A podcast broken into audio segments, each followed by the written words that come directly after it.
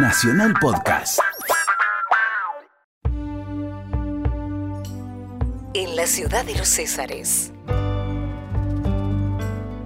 Entre el 29 de julio y el 6 de agosto, la ciudad rionegrina de Bariloche se convierte en el centro máximo de las actividades propias de la cultura de la nieve.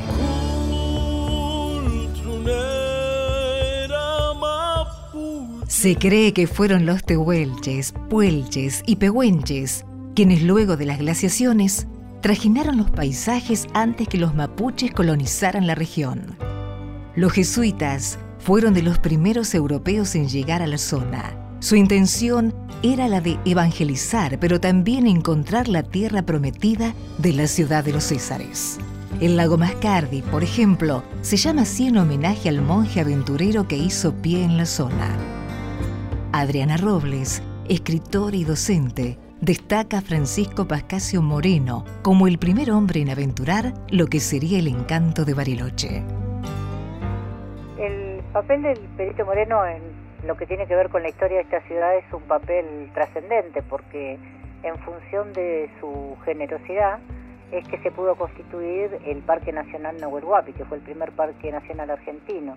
Moreno había trabajado como perito en la Comisión de Límites en el diferendo que había con Chile hacia los años 1874, más o menos por esas fechas. Como pago por ese servicio que le reportó a la Argentina la recuperación de unos 42.000 kilómetros cuadrados, el gobierno nacional le había otorgado 22 leguas de este territorio, que él luego dona parte de esas leguas, dona tres leguas, con el objetivo preciso y establecido de que se constituyera aquí un parque público natural.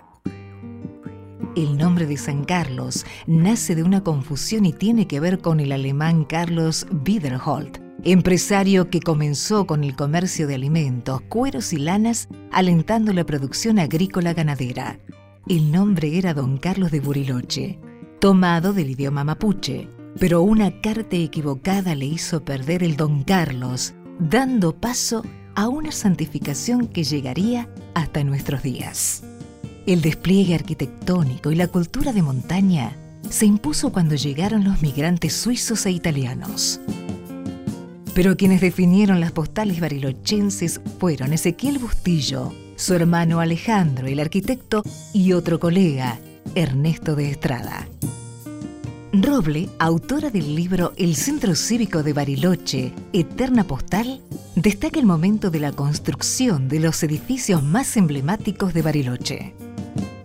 Toma en sus manos la conducción del Parques Nacionales el doctor Ezequiel Bustillo, que es abogado, pero que tuvo la, la visión de ver en este paisaje un potencial enorme para la Argentina como ciudad turística. Lo interesante es que aquí esa versión se da de la mano del Estado porque él, como presidente de Parques Nacionales, genera un movimiento muy intenso de construcciones de todo tipo, desde, bueno, el centro cívico, que es probablemente de la mano del arquitecto Ernesto de Estrada, el símbolo más importante que tiene Bariloche desde el punto de vista arquitectónico, es un monumento nacional. También Villa Catedral, Villa Yao Villa Langostura, el propio Hotel Yao la hostería de la Isla Victoria, la iglesia Catedral de Bariloche, no, digamos, no solamente la infraestructura para hotelera y turística, sino también para los residentes, el hospital, la avenida costanera, la estación del ferrocarril.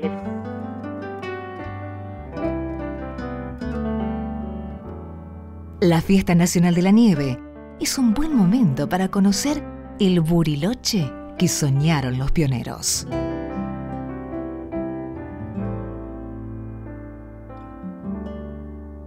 Cada región tiene su historia. Vos también podés contar la tuya. Escribí a historiasargentinas.radionacional.gov.ar. Esta historia la escribimos juntos. Radio Nacional, la radio de todos.